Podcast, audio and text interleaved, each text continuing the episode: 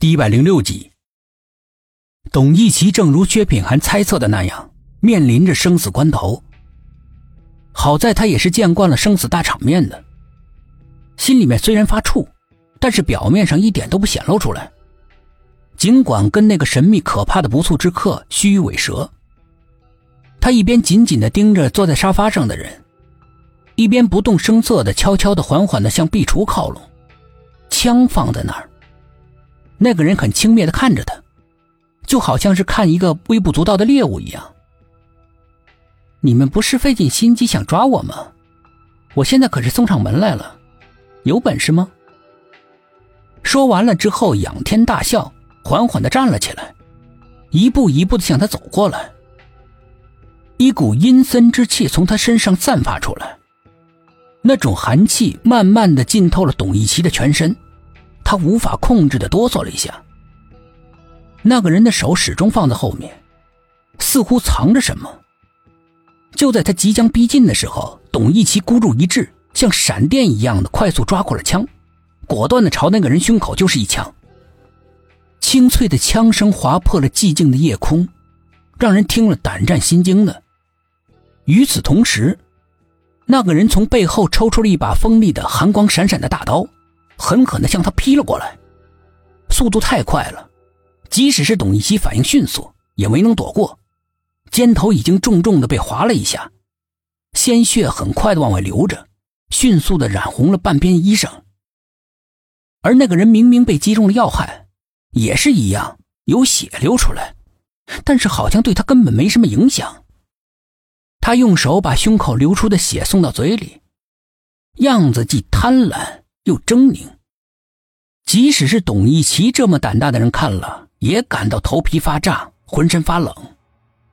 他强忍着内心的慌乱，还有肩膀上钻心的疼，连着向那个人的眉心开了三枪。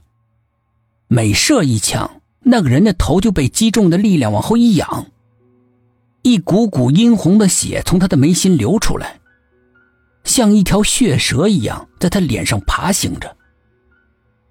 三枪似乎让那个人彻底震怒了，他不想再继续玩猫捉老鼠的游戏了，他的眼神变得阴狠，紧紧的盯着董一奇，恨不能立刻把他千刀万剐。董一奇经不起这带着死亡之气的目光，被盯得汗毛倒竖，一转身仓皇的逃进了自己的卧室里，啪的一下把门关上，反锁，整个背抵住门，狠命的喘着气。肩膀上的血仍旧不停往下流着，顺着手臂流过指尖滴在地上，开出了一朵朵死亡的血花，妖异，鲜艳。不容董一奇想出对策来，门外已经响起了惊天动地的雷门声。那道平时看起来还挺结实的木门，此刻变得不堪一击，每锤一下都会剧烈的震动一下。似乎随时会城墙失守，外面的那个恶魔一样的人就要破门而入了。董一奇的后背抵住门，那剧烈的震动通过门传到他的身体上，直达他的心脏，引起了强烈的震撼。这种震撼让他肝胆俱裂，冷汗顺着脊背不停的往下流。窗外乌云似乎散去，一轮新月高高的挂在天空里。冷眼看着人世间的悲欢离合。今天晚上，他能否逃过一劫呢？一瞬之间，苏应真的脸上露出了惊恐之色，瞳孔也骤然的变大了。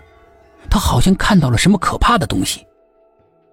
镜子里面，映照出了如同白莲花一样纯净素雅的俏脸，一双秀眉之间。一朵白莲花若隐若现，显得神秘莫测。刹那间，他犹如身中雷劈一样，耳朵嗡嗡的响，如同山崩地裂一般，将他的世界轰然的摧毁。顿时出了神，心突突的乱跳着。他怔怔的盯着自己眉心上的那朵白莲花，不知道为什么，心中比刚才还要恐惧。人可能就是这样，越害怕什么，就越不愿意去面对什么，总是想办法逃避。可是人生是无奈的，很多事情你根本就没办法逃避，也逃避不了。